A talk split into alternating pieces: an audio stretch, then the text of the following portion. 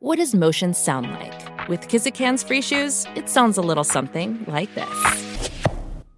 Experience the magic of motion. Get a free pair of socks with your first order at kizik.com/socks. The longest field goal ever attempted is 76 yards. The longest field goal ever missed? Also 76 yards. Why bring this up?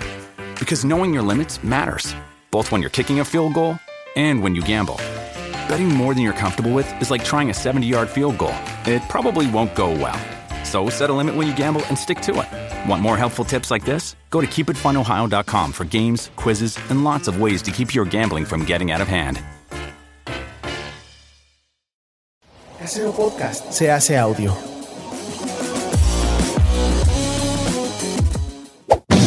¡Chavos, banda!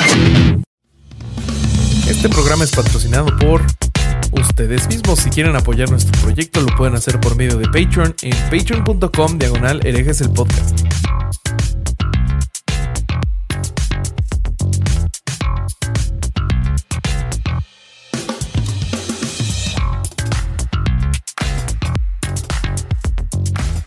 ¿Qué tal mis estimados herejes? Bienvenidos a Herejes, el podcast, un espacio para conocer y discutir tópicos históricos, científicos, filosóficos de actualidad y cultura popular desde el pensamiento crítico y la evidencia disponible, intentando siempre encontrar el humor y el punto medio. ¿Cómo están, chavos?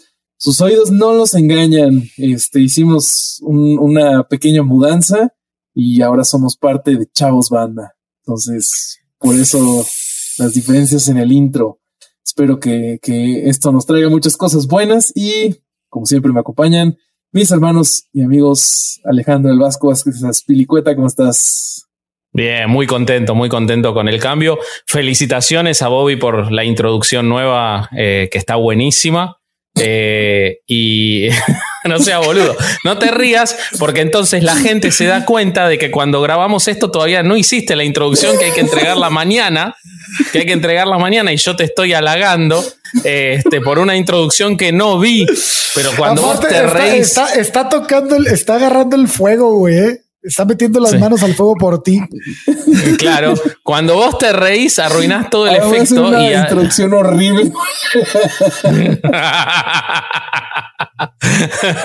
bueno, yo quiero que la audiencia después nos diga si yo acerté o no y si le salió culera o le salió buena la, Eso, la eso introducción. Este, Eso. bueno, qué gusto tenerte por acá, como siempre. Y también, como siempre, tenemos a la Tuani de este Tenochtitlán llamado Herejes el Podcast. ¿Cómo estás? Creí, que ibas, creí que ibas a sacar una jalada de brujas, pero no. Te, te fuiste, te remetiste, al, te remetiste al Mictlán. Me gusta, me gusta. Ujú, Muy bien, te- Y escogí algo que te fuera a gustar. muy bien, muy bien. ¿Qué pedo? ¿Cómo están, cabrones? Puta, estoy bien contento, güey. Qué chingón. Me gustaría agradecer en este momento a Carlos Vallarta y al chino por este, por darnos la oportunidad, ¿no? De estar, de estar con ellos, de, de formar parte de este equipo. Y este, pues, además que es, es un, Carlos es una persona que, que ya ha venido al podcast y que, pues, le tenemos mucho cariño, ¿no? Es un invitado que ha venido ya tres veces. El único. el único. Y, y que además eh, siempre viene con, siempre venía sin especular nada, solamente por el interés de participar y que esto no surge de eso, sino que surge de nada, está buenísimo que confíen en el contenido y en nosotros y, y la verdad que ojalá podamos responder a esas expectativas. Así es. Bobby, cuéntanos de qué chingados vamos a hablar hoy. Güey, el tema de hoy está buenísimo y los que escuchan tienen que saber que de verdad llevamos emocionados semanas por este tema. Vamos a hablar de la cacería de brujas. Este, para empezar el tema, les digo, este, tenemos semanas emocionados, hemos estado texteándonos y mandándonos notas de voz de lo que eh, estudia cada quien y, está buenísimo. Entonces, si quieren, vamos empezando el tema. Yo les voy a ir platicando pues que, que esta idea de la magia es casi este, inherente a la humanidad, ¿no? De- todas las culturas siempre tienen alguna idea de magia o de misticismo. Y pues para muchas culturas esto era lo normal, ¿no? Muchas tenían a su chamán o a su mago, brujo, bruja del pueblo y era lo normal. Pero vamos a ir descubriendo que relacionado al cristianismo, se, se crea una versión hacia estos conceptos, ¿no? Yo de lo que les voy a platicar en específico es de un libro que algunos autores eh, dicen que llegó a ser casi tan vendido como la Biblia allá por el siglo XV y siglo XVI, que es el Maleus Maleficarum. Pero para platicarles de este libro, les tengo que platicar primero de sus autores, sobre todo de uno de ellos. Los autores de este libro este, son Jacob Springer, que él se debate si realmente es un autor o no. Hay otros que dicen que, el otro autor lo, lo, metió nada más para tener un poquito más de prestigio. Y el, el que sí es una mierda humana es Heinrich Kramer, que cuando él, pasa a, ser sacerdote y su la latinización de su nombre fue Henricus Institoris, que como está más cagado le voy a decir Institoris. ok. este güey. Institoris. Institoris, sí, de aquí en adelante Institoris es este puñetas. Este güey nace en Schlettstadt en 1430.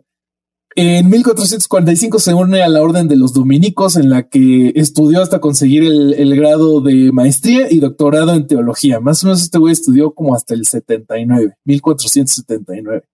El primer juicio en el que estuvo de, de herejía, él fue asistente y fue en 1458. Ahí se condenó y se ejecutó a un obispo. En 1460. ¿A un obispo? A un obispo. Ah, arrancó por todo lo alto el hombre. o sea, fue testigo. o sea, el inicio de su carrera es me chingué un obispo. Sí, sí, este güey empezó por las ligas mayores. Ok. o sea, y, tan es así que, que después. A diferencia de lo que pasa hoy en día, que es me chingó un obispo, que es lo que pasa mucho en, en los seminarios o cosas así, ¿no? Sí, sí. Como siempre, tenemos el, doloroso recordatorio de Durán y de su experiencia de vida, ¿no? Yo, yo, ¿por qué, cabrón? Yo no conocía ningún obispo. ah, no, a ti te tocó con puro párroco ahí, chafa. Sí, güey, yo era así de como de, de, como era del campesinado, güey. este, bueno, este güey en, en 1467 se le nombra como parte de una con, como parte de una comisión para lidiar con la herejía en Bohemia y Alemania del Este. Y aquí se le da por, su, su este, éxito anterior el poderes sustanciales como el de indultar y el poder de la interdicción. En 1474 lo ascienden en la Iglesia Católica hasta conseguir el grado de inquisidor y le dieron como jurisdicción ilimitada. O sea, eso era súper inusual. Este güey, al lugar donde llegara, él podía ejercer sus facultades de inquisidor siempre y cuando se pusiera de acuerdo con el inquisidor existente o este que no hubiera un inquisidor. En, el 78 lo nombran inquisidor, inquisidor, de Alemania del Norte y ahí conoce al otro mono, a Jacob, y este, como este ¿Y por qué el otro le daba prestigio? Perdón, que me. ahorita, ya lo vamos a ver, pero hasta este momento, o sea, les quiero platicar de la vida de este güey, porque este fue eh, en, dentro de poquito más vamos a descubrir que él cazó brujas y de Jacob no tenemos, él fue más un académico, pero ya vamos a llegar a eso.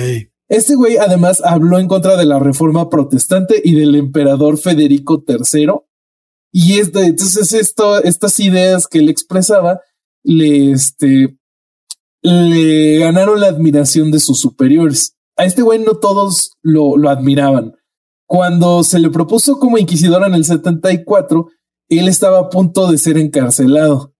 Y fue el mismo Papa quien lo salvó de la cárcel. En el 75 fue acusado de robo por dos sacerdotes de su misma orden. pues el tipo era una fichita, güey. Puta, espérate. Una joya. además, este pleito en, el que dos sacerdotes lo acusaron de robo, nunca se, no sabemos qué pasó. Y cuatro años después, Institoris acusó, acusa de calumnia a estos dos sacerdotes y nunca sabemos qué pasó. Ahora, lo que estás contando hasta ahora me hace acordar a, Joseph Smith y su historia con los mormones, ¿no? Como estos, estos tipos que son los, este, los que después van marcando la, la tabla que hay que seguir están en todos los quilombos. Y, ¿sabes a quién me hace acordar también que no lo vimos todavía, pero ya lo vamos a ver? A ese que me, que me presentaste vos de los aceites esenciales, el de Young Living, que ah, también antes de... Antes de fundar Young Living. Sí, antes de fundar Young Living fue preso varias veces. Están todos en la misma. Pero bueno, no te interrumpo, seguí, seguí. En, el, en 1482, este güey se le investiga de, por enriquecimiento ilícito después de que desvió fondos que fueron reunidos para combatir la expansión turca en los Balcanes. Él dijo, él declaró que solo estaba guardando esa lanita en su cuenta, que no pasaba nada y pues no sabemos qué pasó con ese caso. Sabemos que no, este, no fue encarcelado ni, ni nada y también sabemos que ya no se le dieron más este, puestos en donde él tuviera que ver con las finanzas de nada. En 1400... Para quienes dicen que la corrupción nació con el capitalismo ateo y sin fe, sepan que ya había algunos antes. ¿eh?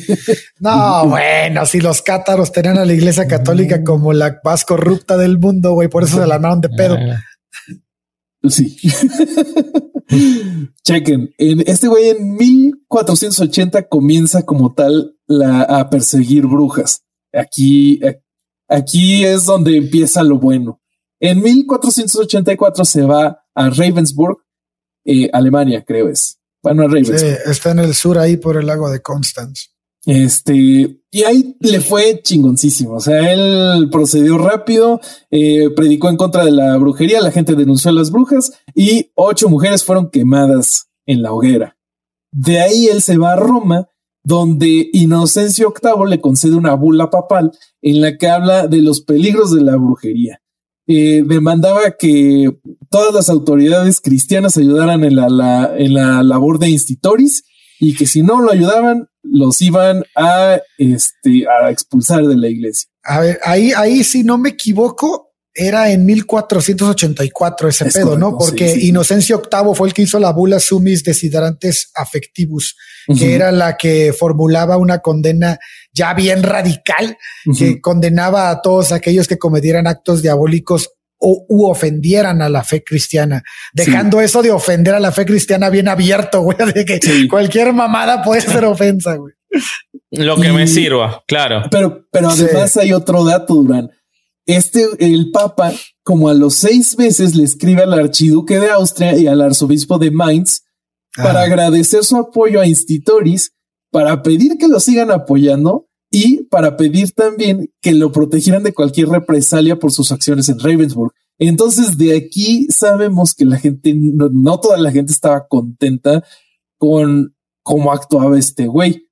No, no, pero para Bobby, a lo mejor a lo que se refiere es a represalias del demonio, que ellos tenían miedo de que sea el propio Satanás el que enojado por la gran labor que estaba haciendo Institoris lo castigara y entonces estaba pidiendo que recen por él. Vos lo estás viendo como algo este, muy terrenal cuando acá estamos hablando de lo sagrado. Sí, o sea, Oye, estaba luchando.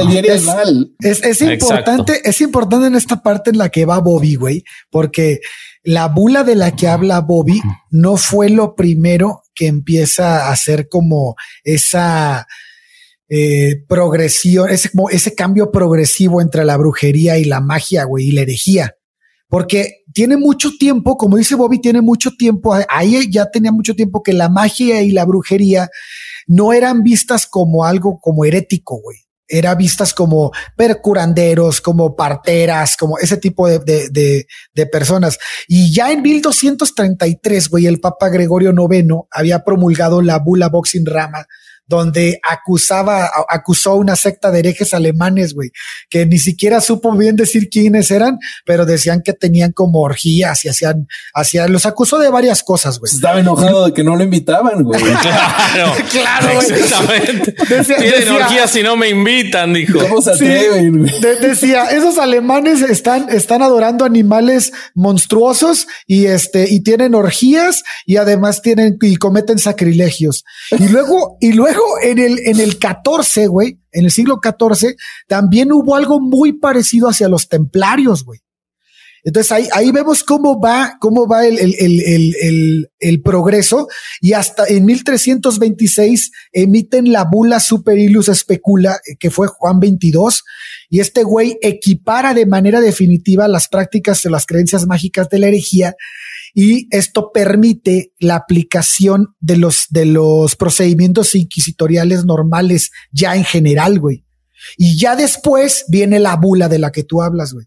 Y ah, entonces ahí, ahí vemos cómo viene el proceso, este, y cómo, y cómo la herejía se viene tomando como ya, este, cómo, cómo viene siendo la herejía algo cada vez más peligroso de hacer, más peligroso de hacer. Entonces, síguele ahí, ahí con lo que. Este güey todavía cuando escribe el Maleus Maleficarum lo lleva más arriba, pero antes tenemos que conocer uno de, de sus juicios más importantes, que fue en 1485 en Innsbruck.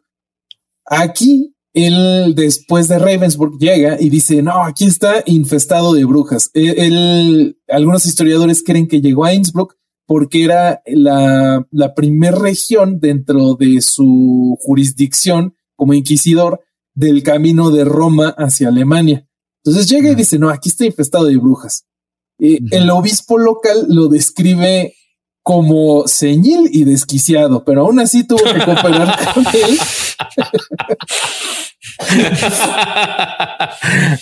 es buenísimo. Eh, Sabes que se repite mucho ya cuando, cuando hablemos de, de la parte que me toca a mí, seguro que cuando Alejandro hable, se repite mucho ese conflicto entre los curas locales, los pastores locales y los inquisidores cazadores de brujas, eh, en el que claramente hay una...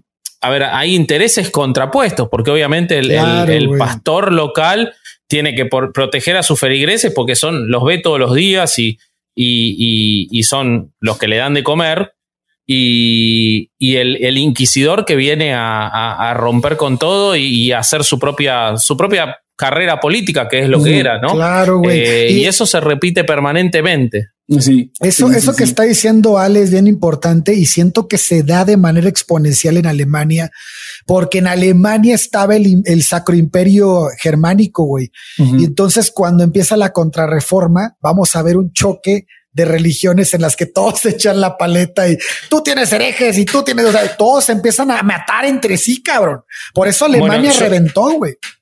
Yo les iba a agregar a, decir ese dato que es, es, muy paradójico, como mientras más fuerte y como después, detrás de todo esto está la política y la lucha de poder, y obviamente el machismo, la misoginia y, y la ignorancia, pero fíjense cómo mientras más te acercas a la reforma protestante y a la contrarreforma, más brujas aparecen en los lugares. Claro, el, el, elemento, el premio que cada uno se quiere llevar son las brujas en ese claro, momento. el que más brujas se encuentra, más gente va a tener para su, para su, para su lado, ¿no?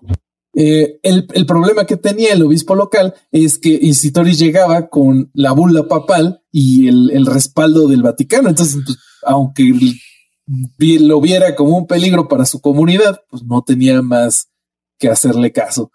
Se obtiene una primer lista de 50 acusados de brujería. E Institoris eh, reduce esa lista a 14, pero incluye nuevos nombres a la lista. Dentro de ellos está un nombre que, que, que es el de Elena Schuberin, que fue una mujer que vivía ahí en Innsbruck que fue de las acusadas. Y lo, bueno de este caso es que los registros del juicio sobrevivieron al paso del tiempo y todavía los tenemos disponibles. Elena es descrita como una mujer independiente, agresiva, que no tenía miedo de decir lo que pensaba, que es un terrible pecado, ¿no? O sea, ¿cómo se atreve? Eh, le gritó. Más en la época. ¿Qué? ¿Cómo? Que en esa época estaba cabrón eso, güey.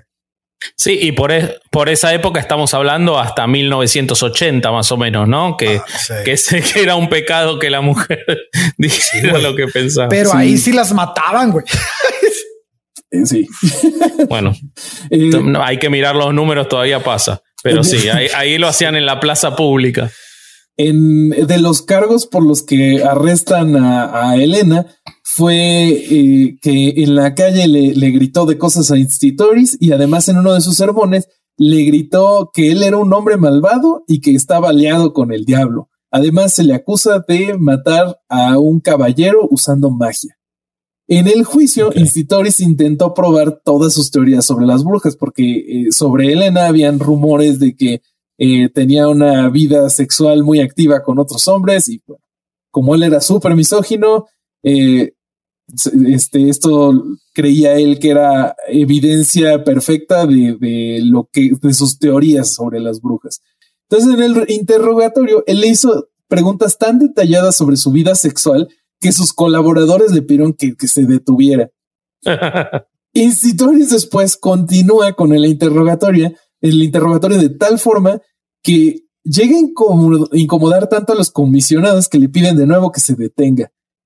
Cuando continúa el juicio, Institori se encuentra horrorizado al descubrir que se había unido al juicio una de las figuras más maléficas y malvadas para ayudar a la señora Elena, un abogado.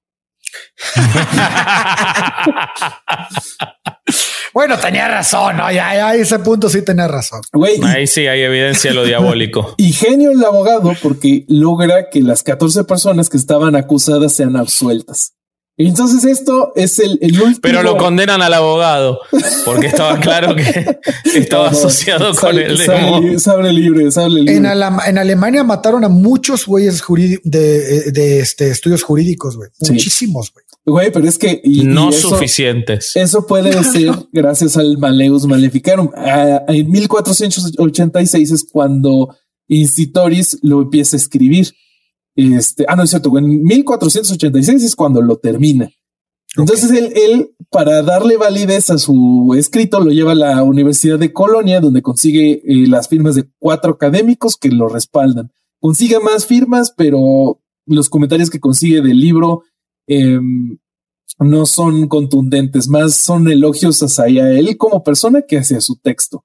Además, la bula papal que consigue se la mete a la introducción al libro, como si en vez de que fuera un, este, un apoyo hacia él como persona, fuera un apoyo hacia el texto. Además le pide apoyo al emperador Maximiliano, al que iba a ser emperador, que era Maximiliano, pero algunos historiadores dicen que su respuesta fue tan negativa que no había manera de que Institoris la cambiara para que pareciera algo positivo. Entonces, solo hace alusión a que Maximiliano le había dado a su apoyo también. Esa es, esa es la historia del libro que, que, con el que empieza, bueno, uno de los libros más importantes para la cacería de brujas, obviamente está lleno de mamadas misóginas, dice cosas como eh, las mujeres eh, platican demasiado y eso hace que no puedan guardar secretos entonces, cuando sus secretos salen al aire, ellas tienen que buscarse aliar con, aliarse con el diablo, ¿no? Para, para que se pueda volver a guardar sus secretos. Además, matan niños, este, tienen sexo con el demonio. Y eh, ya, y regresando al tema del abogado, Institoris estaba tan enojado de que haya perdido ese juicio y, condenar a, estas personas que meter reglas como que la, persona acusada de brujería sí tiene derecho a alguien que la defienda, pero que no puede ella misma escoger quién la va a defender porque hay peligro de que sea una persona comprometida de verdad en su defensa. Entonces, la iglesia es quien le va a poner quién la defienda. No vaya a ser que use las leyes para este, claro. otro punto en común, otro punto en común en los distintos eh, sistemas de cacería de brujas, la manipulación de la ley por, por tipos muy versados en el derecho. Este, ahora, a lo que a mí me llama la atención es eh, cómo, cómo, su. Me quedé, me quedé con el punto de cómo le pedían que pare con las preguntas sexuales. Eh, me lo imagino metiéndose una mano por, por, el bolsillo de la sotana, ¿no? Y la mano moviéndose y todos diciendo, pará, pará un poco, que se nota. Y el tipo seguía. Este, ¿qué, le decía? no, es que es por interés académico. Qué perturbación. Ahora, qué perturbación sexual todos estos tipos eh, profunda y, y, cómo se extiende, cómo se extiende hasta la actualidad la, la, asociación entre la misoginia y la, la frustración sexual de todo este tipo de, de perversos, de, de nefastos, ¿no? Es impresionante. claro. Y para mí lo más curioso de esto es que este libro horrible, en, el momento en el que es publicado, incluso la, la Santa Inquisición lo desconoce. Pero después. Güey, no le digas Santa la Inquisición. Ah, bueno, es que según yo sí se llama. No, los puñetes esos lo desconocen. Los puñetes lo desconocen y después es que este llega la fama. Los, vos hablas de los inquisidores en Alemania. Sí, sí, no, sí. Ah, sí, en, los, la Inquisición en Colonia es la que desconoce al okay.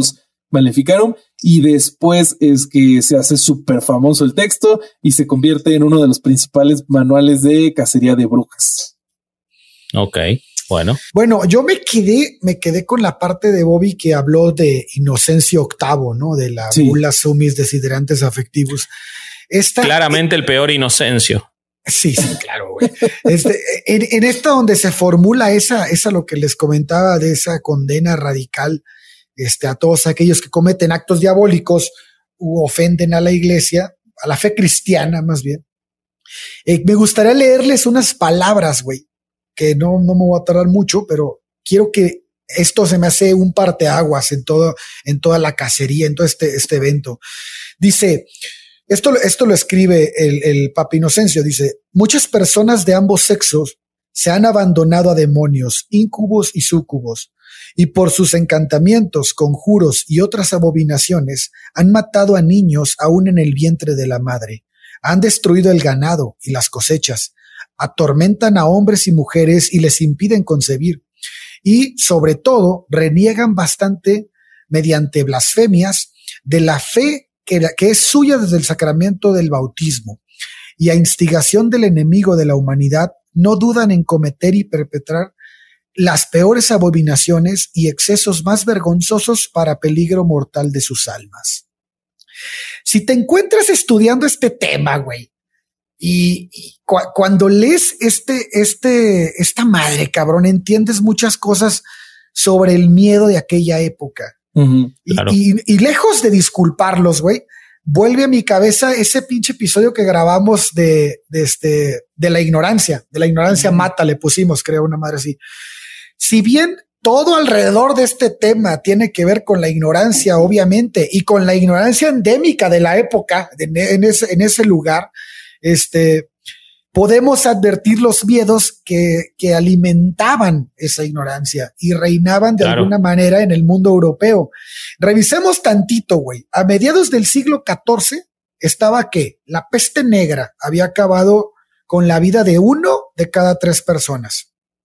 El cambio climático que traía consigo aquella, aquella pequeña era glacial que estaba repercutiendo en las cosechas. Luego tenemos la pobreza, que ya era una cosa generalizada, güey. El feudalismo comenzaba a desaparecer, lo que traía consigo ya crisis económica y pues la pobreza de la que estamos hablando venía de ahí. Y a todo esto, súmale la cisma de Occidente, güey, que nada más no se resolvía. Algunos, algunos ahorita se van a preguntar qué pinches madres es la cisma de Occidente, güey. Bueno, yo Nada más, de ellos, güey. no vamos a entrar en ese, en eso mucho, güey, pero era una división que se dio en la iglesia católica porque dos o tres obispos puñetas, güey, se estaban peleando el papado, güey, y, y, estaban dividiendo todo, todo el desmadre, ¿no? Todo esto traía como consecuencia en Europa una, una, estaba, toda Europa estaba inmersa en una crisis de fe, güey. Y esto es bien importante entenderlo, güey, porque eh, el, mientras esta crisis de fe se estaba dando, güey, todo lo que ocurría, güey, todos los desastres que ocurrían tenían que tener un nombre y una cara. Y, y, y, si bien ya teníamos a un Satanás que se había hecho bien pinche famoso en la Edad Media, güey, y este, y ya, ya se había popularizado, este, estos güeyes en este momento, en su lucha este, contra la, contra la herejía, güey, pues empezaron a ponerles nombres y este, y, y, consecuencias a los eventos que ocurrían, y eso fue las brujas, güey. Fue la casa, la cacería de brujas, güey. O sea, sí, agregándole un dato que es que, por supuesto, como el, como a quien tenían que seducir Satanás para hacer, tenían que ser mujeres. Ah, exactamente. Entonces, por eso por eso y, y porque además en todas las tradiciones folclóricas de toda Europa, las mujeres eran quienes manejaban la herbolaria y todas las tradiciones ancestrales de curación, encuentran el enemigo perfecto, el enemigo perfecto porque asocian a Satanás mediante el sexo. Obviamente en esa época era impensado que Satanás tuviera sexo con hombres, entonces tenía que ser con mujeres. Eso, lo de sexo con hombres de Satanás solamente se le ocurrió a, a South Park cuando lo hicieron coger con Saddam Hussein, pero eso fue más de 500 años después. Pero sí, increíble película. Este, pero eh, lo, único que está, está muy asociado a eso. Sí, claro. Lo, único que quería yo pensar antes de que empezáramos ya a entrarnos en el tema de, de los casos y todo lo que pasó en diferentes países es que todas esas pinches pendejadas que estaban pasando de manera natural, algunas y otras de manera de, a nivel sociedad, a nivel social, este, tenían que echarle la culpa a alguien, güey. Y, y, desgraciadamente se juntó con el pinche loco ese del libro, con todo el desmadre que traían, y el resultado fue catastrófico. Cuéntanos, Ale, ¿qué pasó en España y en Francia, güey? Otro, dato, güey, para que la audiencia se dé una idea más o menos en el cambio de ideas de la iglesia. Eh, antes del Maleus Maleficarum, la, la iglesia decía que la brujería no era un, este, un crimen como tal, o sea, creer el, el problema era creer en la brujería, porque si tú creías que una persona tenía poderes, le restabas a la omnipotencia de Dios entonces estabas cometiendo herejía. En el Maleus, eh, Institoris dice que si hay una lucha entre el bien y el mal y que hay brujas por todos lados y que solo los miembros de la iglesia están protegidos contra ellas. Entonces lo hace como un pedo de ellas contra nosotros. Claro. Eso, eso, eso tiene una razón, güey, porque eh, había una diferencia muy grande entre ser mago y ser bruja. Y la diferencia era que ser mago, güey, les daba poderes para intercambiar este, comunicación con el diablo, incluso de someterlo, güey. Y eso era visto no solo como algo que daba miedo, sino como algo que les le, generaba un respeto, güey. Y la claro, mujer podía ser positivo. Exacto. Y la mujer no, güey. La mujer era algo más servil al demonio.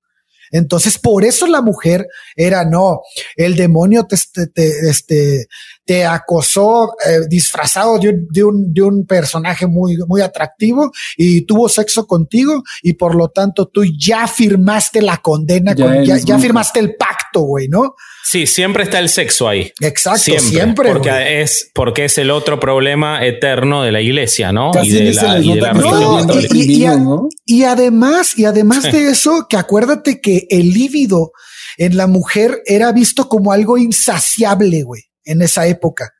Entonces eso era, ah, no, no lo puedes controlar y el demonio de ahí, por eso eres presa más fácil, güey. Eso, era una de las era la base, güey. Para esos güeyes no era, ah, es que yo cojo feo, es que tú tienes un líbido ilimitado. Exactamente. ah, exacto. Este, pero bueno, bueno, sí es que vos coges feo, Bobby. Alguien te lo tenía que decir. Eh, Pero bueno, eh, nada, lo, que contaba Bobby eh, es este, muy llamativo por los contrastes de lo que les voy a comentar yo ahora. A mí, y este tema lo elegí yo, esta parte, este, de hecho hice, hice trampa y fui el primero en elegir, porque tengo un apego emocional hacia, hacia, hacia esta parte de la historia.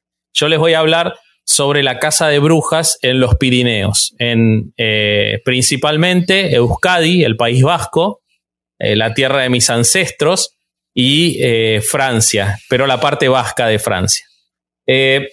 ¿Por qué hablo de contrastes? Porque lo que pasó en España es que cuando se da en Europa toda la cacería de brujas, que obviamente llega el conocimiento de la cacería de brujas a España, pero España no está viviendo con la misma energía la contrarreforma, porque la Iglesia Católica, a diferencia de Francia, Alemania y el norte, eh, nunca perdió poder en, España.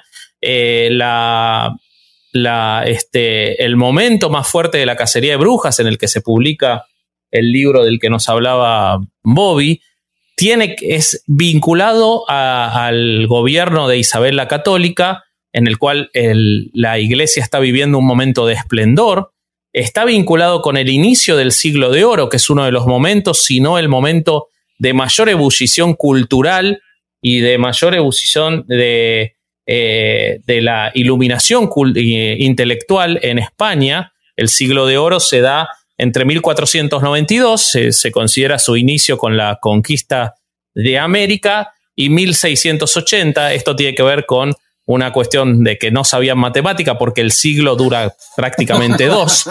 Eh, pero bueno, vamos a perdonárselos. Evidentemente eran mejores en letras que en matemática durante el siglo de oro. Eh, se me ocurren un montón de chistes de gallegos que no voy a hacer. Eh, entonces, pero ¿qué ocurre? Este, este momento hace que, si bien el nacimiento del Santo Oficio ordenado y organizado en España por Isabel la Católica, que además de, eh, capitalizar la conquista de América, funda eh, la Inquisición española, la famosa Inquisición española, pero la Inquisición española no se ocupó nunca, salvo en un pequeño periodo que ahora lo vamos a ver y por qué, de la Casa de Brujas. No le interesaba. De hecho, eh, si, uno, si uno ve los registros del Tribunal Inquisitor de Valencia, por tener un ejemplo, entre 1478 y 1530, es decir, un momento en el que, como contaba Bobby, y como vamos a ver en otros países, estaba en plena ebullición, solamente hay registro de seis casos de, eh, juicios de brujas. Eh, y solamente hay un registro de sentencia de muerte por la Inquisición a una bruja a la que quemaron en 1498 en el Tribunal de Zaragoza y después hay tres más en el 1500. Hey, it's Kaylee Cuoco for Priceline. Ready to go to your happy place for a happy price? Well, why didn't you say so? Just download the Priceline app right now and save up to 60% on hotels. So, whether it's Cousin Kevin's Kazoo concert in Kansas City, go Kevin, or Becky's Bachelorette Bash in Bermuda, you never have to miss a trip ever again. So, download the Priceline app today. Your savings are waiting. Go to your happy place for a happy price. Go to your happy price, Priceline.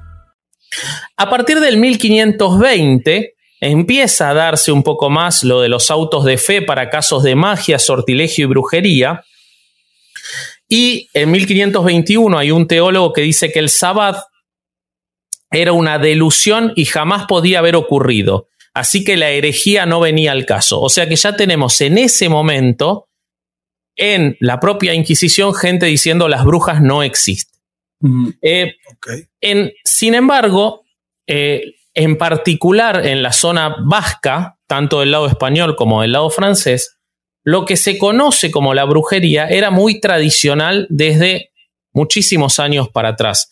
Y si vemos cómo sigue en la cultura popular hasta el día de hoy, en lo que hay muchísimas películas eh, hoy actuales que hablan sobre la brujería en el País Vasco, y los libros de Baroja que hablan sobre el tema, vemos cómo la brujería siguió siendo, hasta llegado casi el siglo XX, una tradición muy aferrada en la zona de los Pirineos vascos. Pero ¿a qué se refería la brujería? La brujería era la capacidad de determinadas mujeres, de, y también hombres, pero más que nada mujeres, de transmitirse recetas ancestrales del manejo de eh, la herbolaria como fármacos, eh, como por ejemplo la veladona y otras, para su utilización medicinal. Pero ¿qué pasaba? Muchas veces esta utilización medicinal se excedía en las dosis, a veces primero accidentalmente y luego a propósito, y se daban reuniones en las que básicamente se juntaban a drogarse, desnudarse y bailar. Era muy común que eh, en lo que después se conoció como los aquelarres, porque originalmente la palabra aquelarre era como una identificación del lugar, pero con toda la, se va mezclando con toda la, la, persecución de las brujas en esos lugares, como vamos a ver ahora que sí se dio, y se transforma la palabra aquelarre, que es una palabra en euskera, en el idioma de los vascos, en reunión de brujas. ¿Qué pasaba? ¿Y de dónde viene todo el mito que, por ejemplo, está trasladado en la novela La Celestina de eh, la conformación de la simbología de las brujas? En estas reuniones se consumían determinados eh, productos de la naturaleza que en exceso provocaban alucinaciones y entonces hacía creer a esta gente que las brujas tenían la capacidad, por ejemplo, de volar o de desplazarse en lugares cuando en realidad no se movían a ningún lado y lo que estaban era absolutamente pachecos.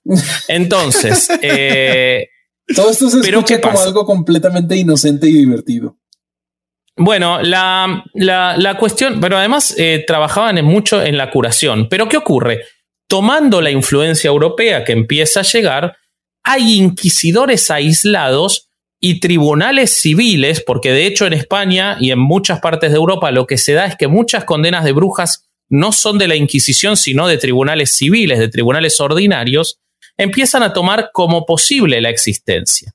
Entonces, en el reino de Navarra, en el 1525, hay un magistrado civil que acusa a hechiceros de la zona de Roncesvalles de provocar la muerte de niños y envenenar a personas. Presten atención a la receta por si quieren provocar la muerte de niños y envenenar a personas, con una sopa hecha de sapos y de corazones de niños. Me imagino que para sacar los corazones de niños los habían matado antes de envenenarlo, porque si no sería difícil, eh, salvo que sean corazones de niños. había, un delito previo ahí, güey. Claro, salvo que fueran niños de muerte natural, que en esa época era bastante común. Bueno, eran corazones de niños y de untarse el cuerpo con un ungüento para sus reuniones nocturnas en las que besaban a un gato negro. ¿Ok? Eso sale de un... Para cuando ustedes se quejan de la justicia en los países latinoamericanos, en 1525 decían que era un delito besar a un gato negro. No mames, así ya, ya encarcelarían a la mitad de la población de la condesa, güey. entonces, pero, pero no se olviden que todo esto era muy serio y entonces había peritos. Y entonces se recurría a los servicios de un experto que examinaba el ojo izquierdo de los sospechosos, porque ahí era donde el diablo imprimía su marca. Entonces, ¿del gato? ¿Pero qué pasa? No, de la bruja, de la bruja. Ah, y del brujo, podía ser brujo también.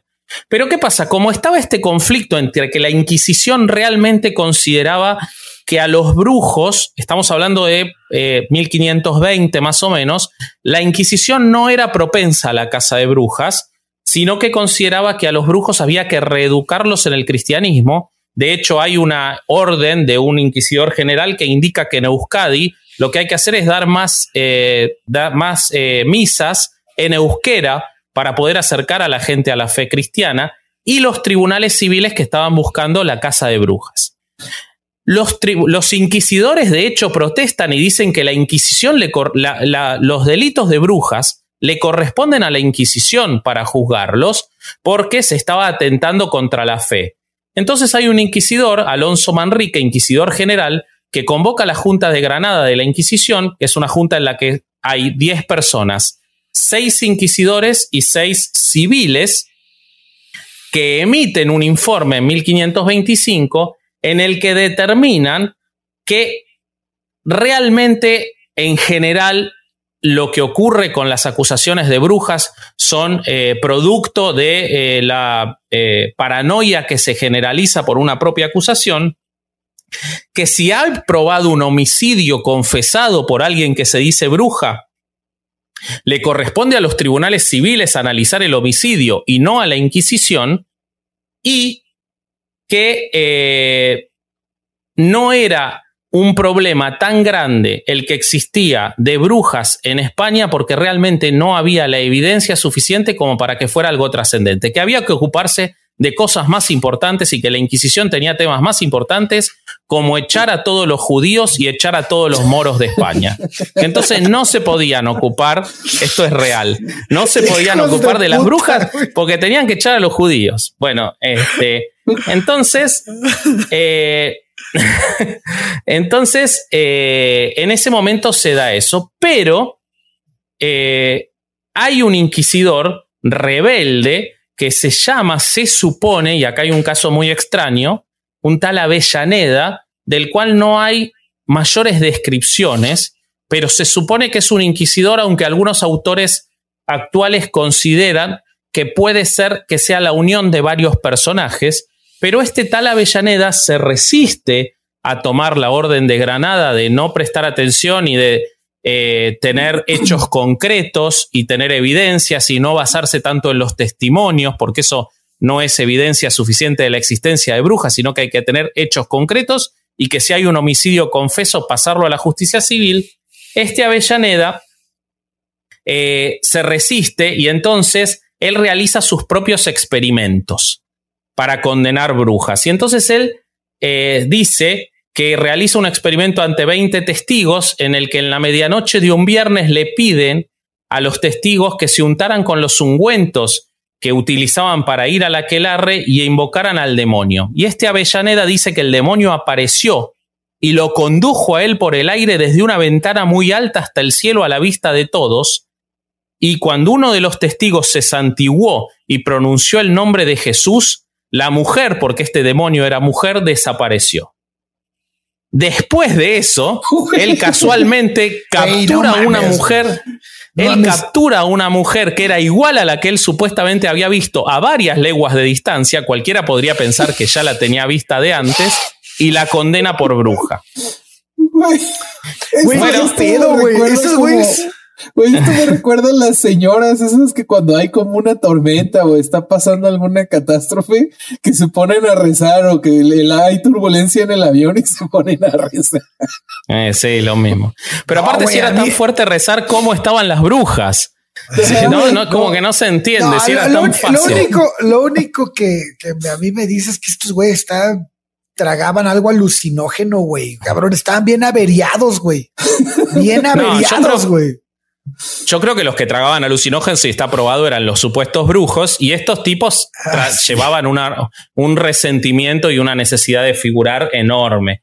En ese momento, como respuesta a esta brutalidad, Francisco de Vitoria, un dominico muy famoso, que era profesor de la Universidad de Salamanca, aguante la Universidad de Salamanca, eh, caso al margen, profesor de la Universidad de Salamanca, dice que es apenas posible creer, en verdad, que haya mujeres que sean transportadas por los aires a parajes solitarios para reunirse con los demonios, y que lo que le sucede a las brujas es que al quedarse sin sentido e inmóviles, como consecuencia de lo que tomaban, creen que han sido llevadas por los aires y que han visto, obrado y experimentado cosas que nunca sucedieron en realidad. O sea, fíjense lo que dice este tipo en 1530. Ya está diciendo todo esto son patrañas no le hagan caso. Esto lleva en conjunto a una quema de brujas que se hace en Zaragoza por la, por la Inquisición y que es reprendida por el Tribunal General de la Inquisición a que nunca más se realicen ejecuciones por los próximos, ya vamos a ver, casi 60 años. Pero ¿qué ocurre?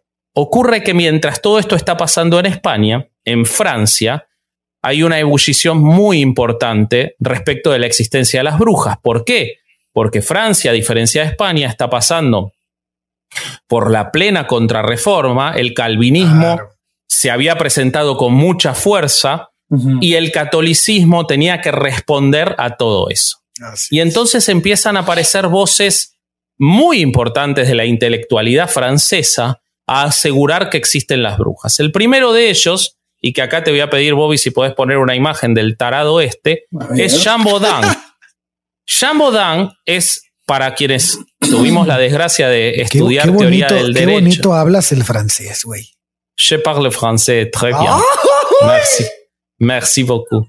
Eh, te da ganas de besarme, ¿no? Te da unas ganas terribles de besarme. Meterme así en la pinche pantalla. La...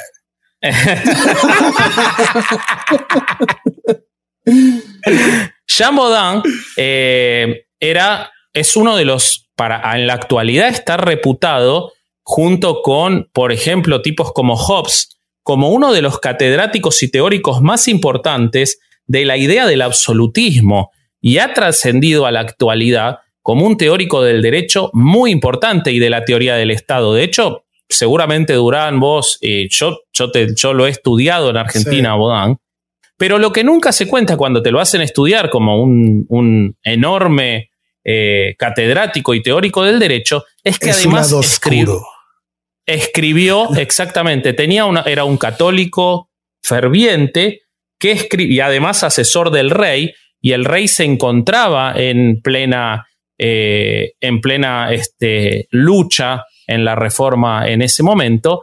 Entonces, eh, este catedrático asesor, además del Parlamento de París, dice que todo lo que él considera como la teoría del derecho no se aplica a las brujas. Y él hace un tratado en el que escribe cómo el derecho tiene que trabajar distinto para las brujas. Él dice que si se siguieran los procesos, los procedimientos eh, correctos de la acusación, defensa eh, y el debido proceso judicial, ninguna bruja sería condenada jamás. O sea, igual que porque los, porque los brujos son engañosos y que entonces no se puede utilizar la prueba física o escrita o las confesiones no obtenidas mediante tortura ni los testigos intachables, porque ellos son insuficientes para condenar a las brujas, porque el demonio puede intervenir en todo esto. Y que entonces es necesario que en la acusación de las brujas el proceso judicial sea relajado y que la defensa no sea la misma para una bruja que para cualquier otra persona, porque si es así, teniendo en cuenta que cualquier acusación de brujas, dice Bodán, en general es cierta, no debemos ceñirnos a los procesos judiciales comunes. ¿Ok? Entonces, básicamente lo que le está diciendo. Totalmente, totalmente. Él está diciendo que no merecen ni siquiera compasión o castigo los locos o los hipocondríacos, porque probablemente también están influidos por el demonio.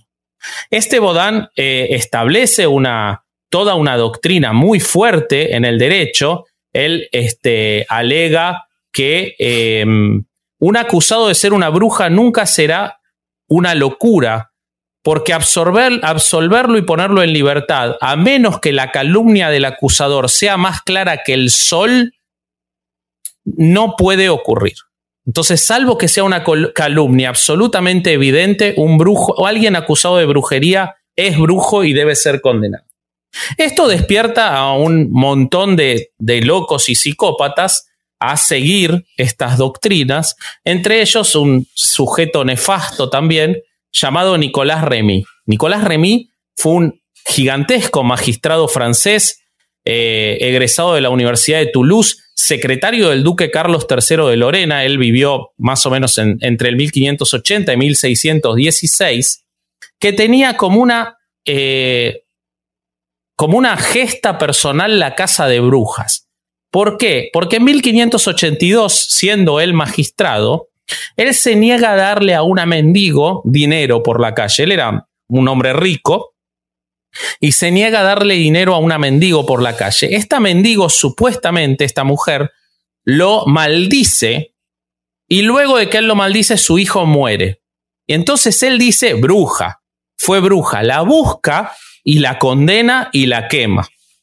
¿Ok? Y a partir de ahí él empieza a cazar eh, brujas. Él dice en sus textos que se conservan hasta la actualidad, porque es uno de los cazadores de brujas más famosos de Francia y de Europa, que en 16 años como juez de Lorena, a no menos de 800 personas condenó a la hoguera. Sus biógrafos dicen que no fueron 800, que fueron alrededor de 200, pero que a él le gustaba decir un número más grande para para mostrarse más, más, este, más, chingón. Eh, sí, más asesino todavía. Decía que él había condenado a 200, pero sus historiadores dicen que no, que eran menos y que él exageraba. Dice que además él liberó a otras 800 más que se resistieron tan tenazmente a la tortura que él consideró que no podían ser brujas y por eso los liberó, o sea, que los liberó post tortura. ¿De acuerdo? Los hizo escuchar discos de maná dos días seguidos. Entonces, eh, entonces los liberó porque en, el, en, el, en el texto de Maleos Maleficarum dice que es totalmente permitido hacerle creer a las brujas que las vas a liberar mientras las estás torturando si es que confiesan, pero nunca se va a mantener esa promesa, esa promesa. incluso les puedes eh, prometer eh, perdonarles la vida, pero que si es que les llegan a perdonar la vida, tienen que permanecer en este sin libertad. bueno, esa fue, esa fue, esa fue, y lo vamos a ver, supongo que en otro episodio, la doctrina que siguieron los tribunales de los juicios de Salem. Eh, exactamente esa fue. Pero hay un punto a lo que vos decís que es muy interesante, Bobby, eh, que es que eh, Remy escribió su propio libro, que es el de Demonalatriae Libri 3, el conocido como Demonalatría, que reemplazó en muchísimos lugares, entre ellos en Francia, al Maleus Maleficarum. Fue un libro muy vendido, republicado muchísimas veces, en el que él hizo su propia doctrina sobre la demonología y la casa de brujas, que en muchos lugares reemplazó en vigencia al Maleus. O sea que él tenía sus propias visiones. O sea, era como una autoayuda antiherética. Exactamente. eran los precursores, eran los precursores de Amort y Cucurrul, güey. Ah, literal, literal, güey. Estos eran los primeros que escribían de demonios. Eh, Amort le siguió con Habla un exorcista. Claro. Bueno, eh, y acá viene mi personaje favorito de estos tres, los tres cazadores brujas. Por varias cosas es mi personaje favorito. Una de ellas es porque es el que termina llevando a que brevemente en España sí haya una severa caza de brujas y un juicio muy famoso que ahora se los voy a comentar. Eh, pero además hay otra cosa que me encanta de este personaje, el más idiota de los tres, que se llamó Pierre de Lancre. Pierre de Lancre, que nació en 1553 y murió en 1631, era en realidad, se apellidaba Rostegui y en realidad se apellidaba Arostegui, es decir, tenía un apellido vasco. Su abuelo, Bernard de Arostegui, que Arostegui quiere decir la casa del herrero, cuando hace plata, se cambia el apellido vasco por uno francés. Y esto hace que o sea, la familia no quería ser vasca. O sea, vean lo tarado, no querer ser vasco, inexplicable. Pero este hombre no quería ser vasco. y entonces hace, esto hace que Pierre de Lancre odie todo lo vasco. Él consideraba que las mujeres vascas eran libertinas y que los sacerdotes vascos eran solo mujeriegos sin celo religioso. Creía que los vascos estaban naturalmente llevados hacia el mal por su tendencia al amor a la danza. Y él escribe un libro sobre todos sus odios a todo lo vasco. en el entiendo que, se llama... en la regadera, pinche Exacto, claro, a mí me encanta bailar. Eh, él escribe, escribe libros sobre todo esto y se dedica principalmente a la casa de brujas en el País Vasco del lado francés de Euskadi, porque en ese momento estaba la división, como existe ahora a partir de los Pirineos, entre el País Vasco estaba dividido entre regiones que quedaban territorialmente en Francia o geopolíticamente en Francia y regiones eh, en Castilla eh, o en el reino de, Aragón. Eh, él dice, entre otras cosas, que la iglesia cometía un gran crimen al no quemar brujas, logró eh, editar o, que se promulgara una legislación por la cual los defensores de brujas también fueran condenados a la hoguera, con lo cual elimina prácticamente toda posible defensa de las brujas. Tuvimos una visita. Tuvimos una visita fantasmal. No pasa nada. que si le da doritos. le, robó los doritos al nene. Ni siquiera me di cuenta cuando se metió, güey. No, pero está cagado porque sí se vio que le di que te pidió doritos. Déjalo que quieras, güey. bueno, entonces, este, sigamos. Eh, le robó los doritos al nene, yo no lo puedo creer. ¿Qué mierda eres, güey? No, es que tiene un tazón, güey. Y me dijo, dame doritos. Y le di doritos. Yo me traje la bolsa. Y güey, se los chingó, güey. Entonces dijo, dame más, cabrón, cabrón. bueno, pierde el ancre.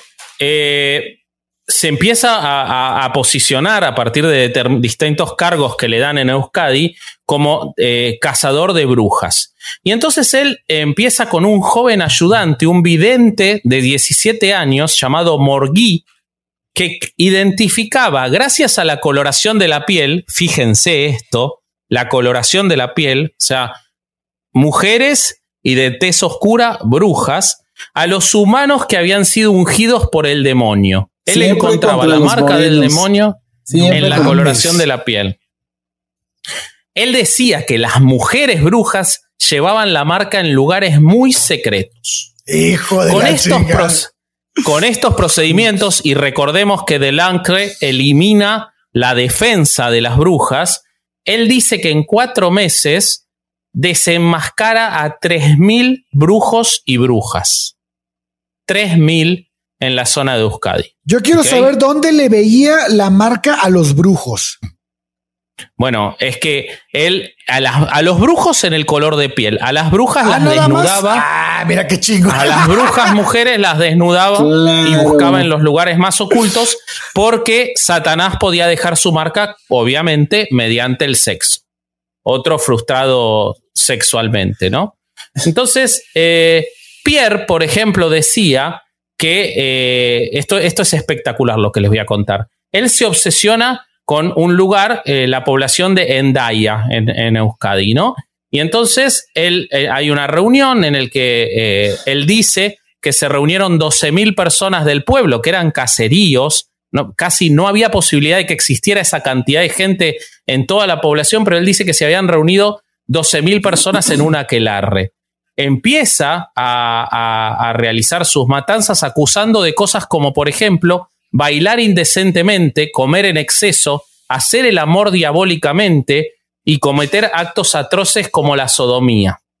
Eh, tener sapos, víboras, lagartijas, eh, amar apasionadamente a una cabra, acariciarla con amor, cosas así. ¿Qué pedo? Lo de la Él en otro momento. Está raro, la neta, güey. ¿Lo de qué? ¿Lo de qué?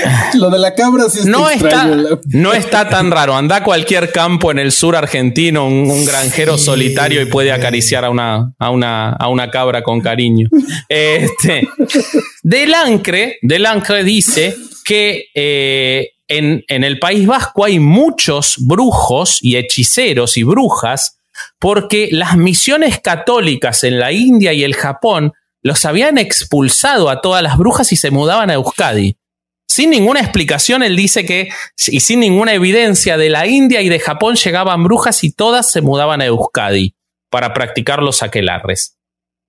Empieza a detener gente, detiene en ese pueblo a 60 personas e inmediatamente las envía a la hoguera, entre ellas muchas niñas, y esto se detiene solamente cuando, y acá está el pequeño detalle de este cobarde asqueroso, él hace todo esto aprovechando que la inmensa mayoría de la población masculina del lugar eran pescadores y estaban en la temporada de trabajo, entonces estaban en alta mar. Hijo de Entonces en el pueblo solo había mujeres, niños y ancianos. Y ahí es cuando él hace su matanza. Y sus acusaciones e inventa lo de los 12.000 en la playa y todo eso.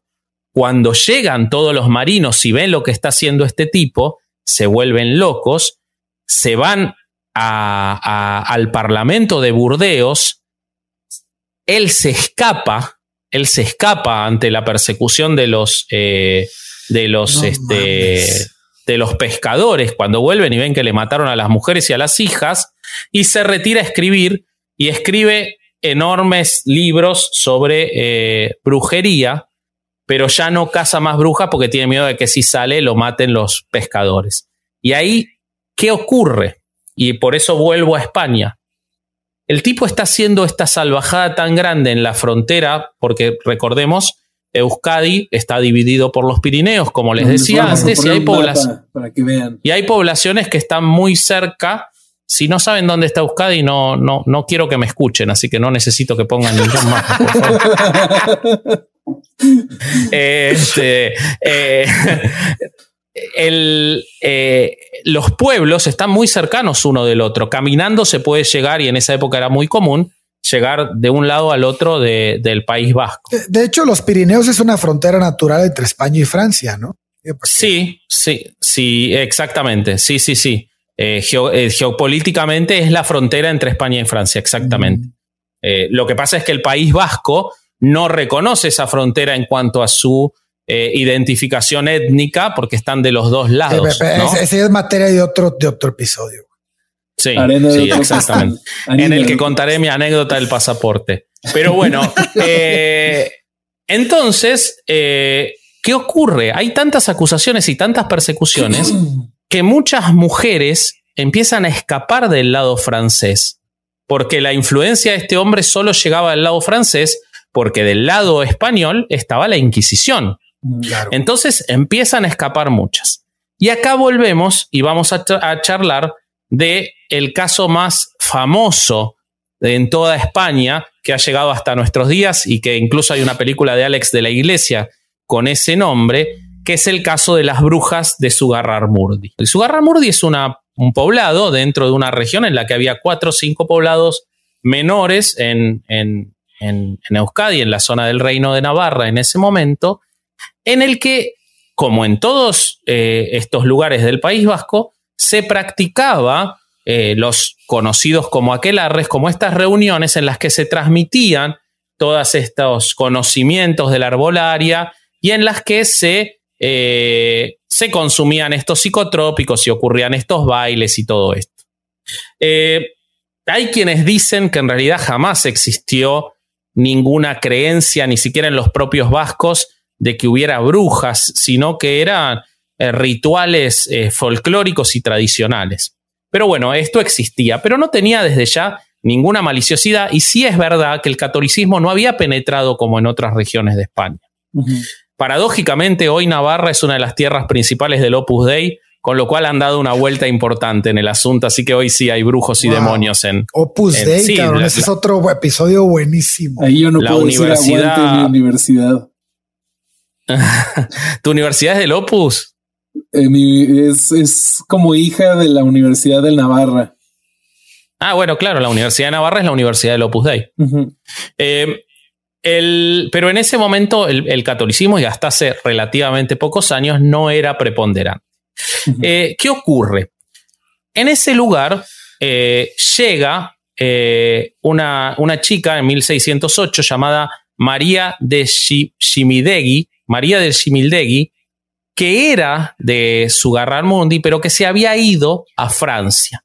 Y ella traía, ya tenía de su, de su vida en Sugarramurdi la tradición de los aquelarres, pero de Francia trae muchas cosas muchas cosas del conocimiento de, de las reuniones vascas del lado, eh, de las reuniones de brujas del lado vasco eh, ubicado en el territorio francés y, eh, y mucho, mucha también de la paranoia. Entonces cuando ella vuelve, tenía 20 años, ni bien llega, se suma a los aquelarres en su Murdi, pero enseguida, con todo el pánico que ella traía de, lo que veía y de lo que vio en Francia, se arrepiente de haber participado y denuncia a sus compañeras de aquelarre.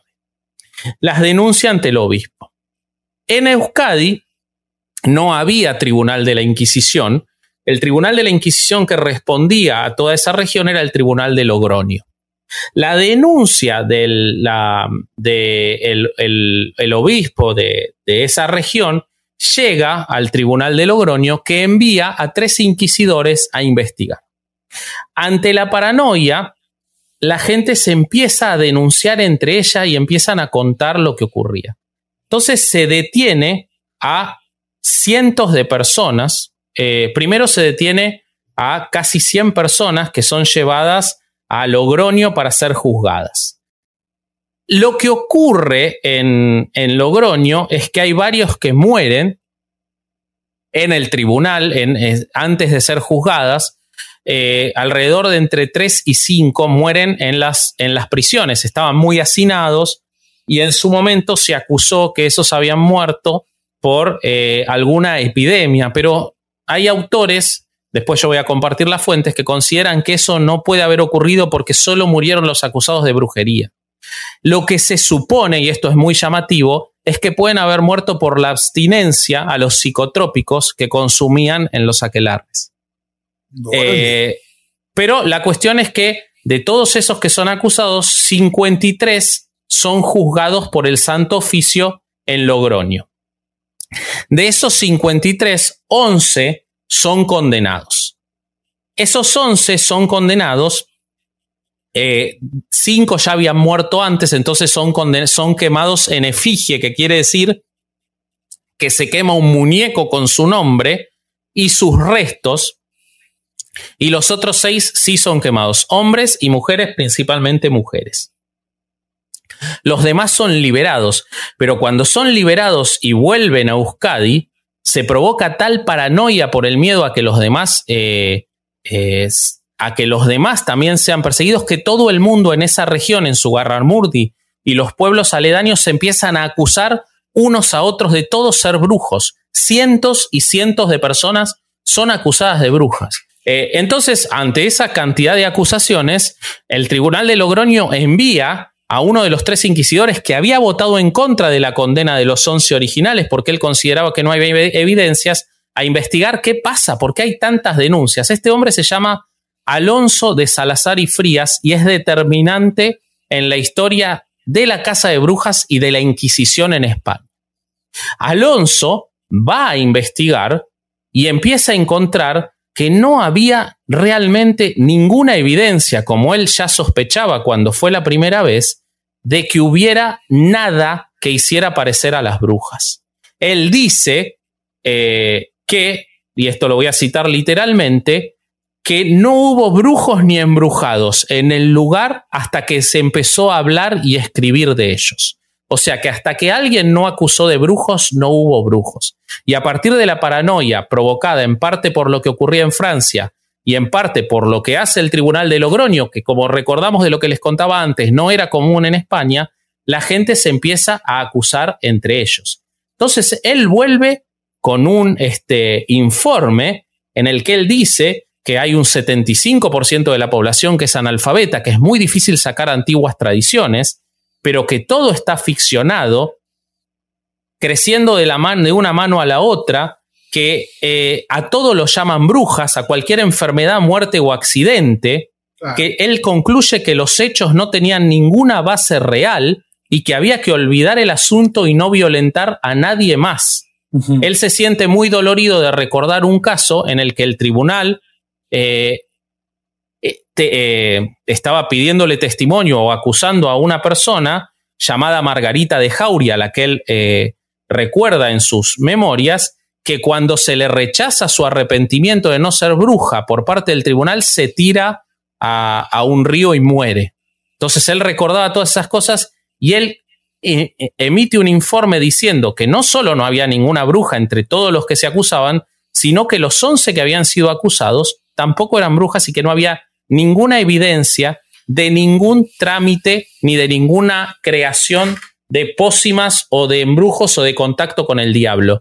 Incluso hace que matronas eh, revisen a las supuestas mujeres que confesaban haber tenido sexo con el diablo y descubren que eran todas vírgenes. miren qué avanzado lo del tipo para la época, o sea, el trabajo que hace para eh, ir en contra de, las creencias de, las que venían. No, al sistema al que se estaba enfrentando, güey. Eso, es lo que Antes no le dijeron tú eres güey. No, pero es que eso es lo que pasaba por lo que había dictaminado el Tribunal eh, de Granada de cómo tenía que conducirse la persecución de las brujas. Sí. Eh, hacen, revisan las pócimas, y no encuentran, realmente no encuentran nada, ni siquiera encuentran porque se contradicen permanentemente sobre los lugares de los aquelarres. Unos dicen un lugar y otros que dicen haber estado con los mismos dicen un lugar totalmente distinto. Entonces, él llega con esto al obispo de Pamplona, eh, Pamplona, la capital de Navarra, eh, Antonio, eh, perdón, al obispo de Pamplona, Antonio Venegas, que le dice al humanista Pedro de Valencia, él considera, al obispo de Pamplona, que nunca había habido brujería, y le pide al obispo de, eh, al humanista Pedro de Valencia que redacte un discurso acerca de los cuentos de brujas, en el que este Valencia emite su opinión sobre lo ocurrido en Logroño, en, el que elimina todo, todo destello de magia y dice que todo lo que ocurrió ocurrió dentro de los límites racionales, envían estos escritos al Supremo de la Inquisición, quien ordena que no se procese a ninguno de los miles de brujos contra los que para ese momento en esa región ya había denuncias. Y da por terminada la casa. Y de hecho, nunca más, hasta que terminó la Inquisición, volvió a haber otro auto de fe por brujería en España.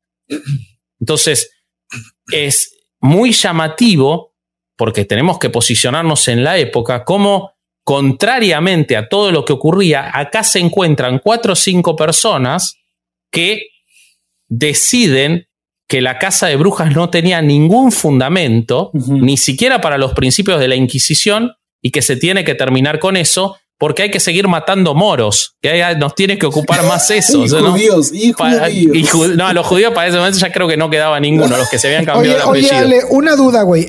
De eso que estás contando, lo de ya cuando están teniendo este tipo de pensamiento, ¿de qué siglo estás hablando?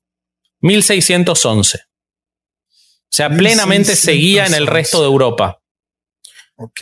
De hecho, si tomamos una referencia a los juicios de Salem, en los Estados Unidos, que van a ser objeto de otro momento, pero son en 1692. O sea que podemos ver cómo muchos años después. Dime si me equivoco, pero estamos a 100 años de la ilustración, ¿no? Es el siglo XVIII, ¿no? entonces, eh, esto puede ser los, los antecedentes a, ese pensamiento, ¿no?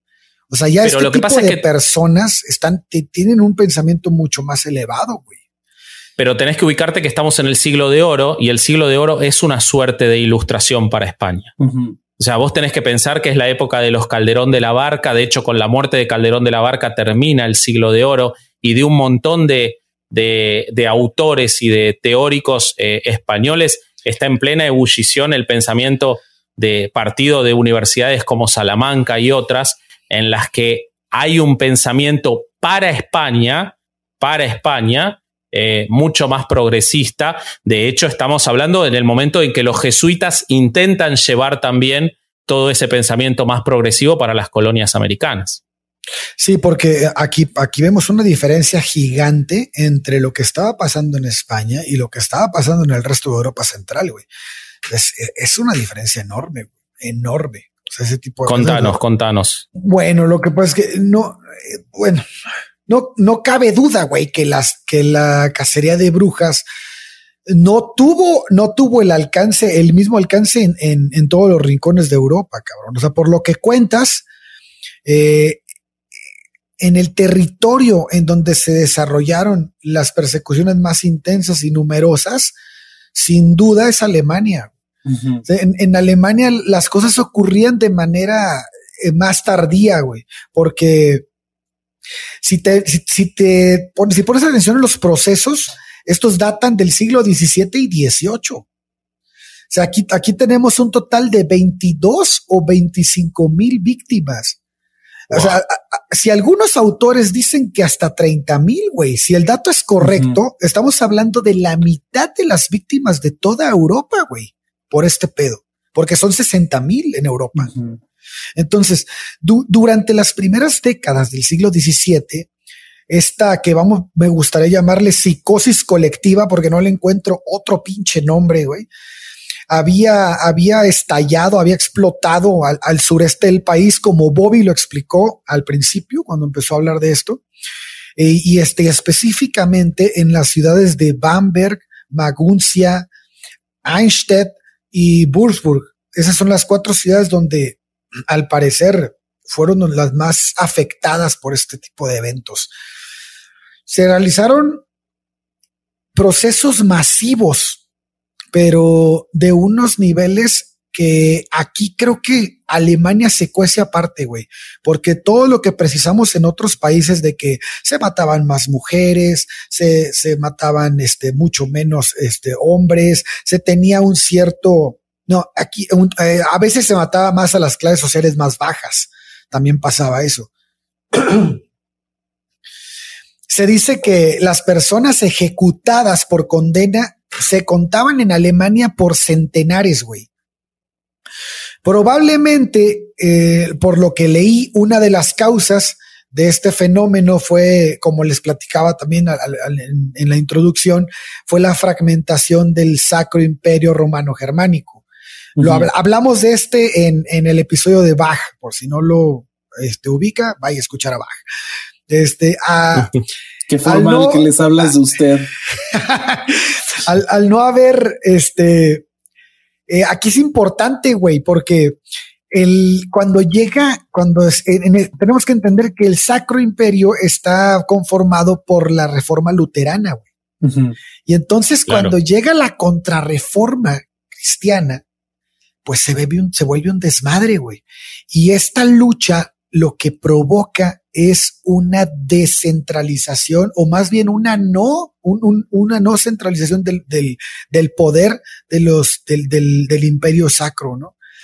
Y esto pues vuelve autónomos, güey, a los, a los pinches pueblos que estaban, este, ya ves que estaban como en principados obispados. Y entonces esos principados obispados tenían un, un lugar central al cual, al, cual les decía cómo se debían de regir y, y cuáles eran las, las normas vinculantes. Y al no existir este, pues empezó a haber una autonomía. Este, esa autonomía de la que habló, vuelve, eh, propicia, güey, abusos y, como actuaciones, llamémosle discrecionales, ¿no? Que no sabían ni cómo chingado reaccionar. Y también la coexistencia de los grupos católicos y reformados como ocurría en ese, en, el sureste de Alemania, creaba unas tensiones bien graves, güey, que desembocaban con frecuencia en, en acusaciones recíprocas de brujería, güey, como que se echaban la bolita de tú, tú tienes brujas, no, tú tienes brujas. Entonces se, se, va un desmadre, güey. Claro, era el eh, comodín, el comodín en la, entre la reforma y la contrarreforma en todos estos países fue la brujería, como decíamos. Así es, güey. En el, pero a, a, mí el caso que más me impresionó, güey, y que creo que es, es este, necesario destacar es el caso de Buxburg, porque aquí está comprobado que 157 personas, o sea, comprobado que 157 personas, entre las cuales había hombres, mujeres y niños, güey, fueron quemados en la hoguera. La mayoría fueron decapitados antes. Y este, y, y, la ciudad estima que 219 personas murieron por de esta manera después de estos, de estas muertes. Sin embargo, si hablamos del principado obispado, eh, de, todo el, principado obispado de ahí, católico, se habla de un número muchísimo más alto. Los juicios de las brujas de Buxburg es uno de los más grandes de Europa, junto con otros cuatro que, que se dieron en Trier, en Fulda y en Bamberg. Pero me voy a centrar más en este ahorita, güey. La figura que más destaca en este lugar es un pelado que se llamaba Julius Hector von Mespelburg. Este cabrón era príncipe obispo católico de Buxburg. Y este pinche loco comenzó con, un, con las persecuciones y que, que luego continuaría su sobrino Philip Adolf von Ehrenberg. Güey, ¿Por qué, siempre, ¿por qué siempre cuando, cuando una situación está en la chingada aparece un cabrón que se llama Adolf? O sea, en todo pinche momento, güey. Estos, estos cabrones mataban a todos, güey, sin distinción. Todas las clases sociales, aristócratas, concejales, alcaldes, todos, güey. Aquí no te salvaba ser duque o campesino, cabrón. El de igual te cargaba el payaso, güey. saludos a los duques y campesinos. Saludos para allá. Este, eh, te cargaba el payaso, güey. bueno, por lo menos ya no eran tan misóginos, ya había. No, no, no, no, espérate, espérate. Todavía no llego a esa parte, güey. Mira, lo, lo, cierto es que a raíz de la reconquista católica, los juicios se van a multiplicar en esta zona, güey. Y a veces el que instiga es el obispo y en otras los jesuitas, güey. Tan solo tu tío Adolfo, güey, mató a 900 personas, cabrón, incluyendo a su sobrino, 19 sacerdotes católicos y muchísimos niños. Por eso ah. Hitler mató más, güey. Dijo, yo tengo que superar ese güey. No, no puedo quedar en 900. Cabrón, a los menores de edad los mató con el argumento de que habían tenido trato carnal con el demonio, güey. Dice, el tipo estaba bien orate, cabrón. Fíjate. Y a los 19 obispos por haber tenido trato carnal con los niños. Muy probablemente. Entonces era como un círculo vicioso. fueron, fueron, fueron conquistados por los niños. Este, me, gustaría leerles una carta del canciller del príncipe obispo de Würzburg de la época, que era el Adolfo tu tío. Y este, y, nada más para que se jalen las pinches greñas, cabrón. Chequen esto, lo, lo voy a leer, güey. Es un poco largo, pero neta ponga la atención, está bien cabrón, güey. en cuanto al asunto de las brujas, que vuestra gracia piensa que ha terminado antes de esto, ha comenzado de nuevo. Y ninguna palabra puede hacerle justicia. Ah, la tristeza y la miseria de la misma. Todavía hay cuatrocientos en la ciudad, altos y bajos, de todo rango y género, e incluso clérigos, tan fuertemente acusados que podrían ser arrestados en cualquier momento. Es cierto que entre los súbditos de mi gracioso príncipe aquí, algunos entre todos los cargos y facultades deben ser ejecutados, clérigos, consejeros electorales, médicos, funcionarios de la ciudad, asesores de la corte, varios de los cuales su excelencia conoce. Hay estudiantes de derecho que deben ser arrestados. El príncipe obispo tiene más de 40 estudiantes que pronto serán pastores. Entre ellos, 13 o 14 se dice que son brujos. Hace unos días un deán fue arrestado. Otros dos que fueron convocados huyeron.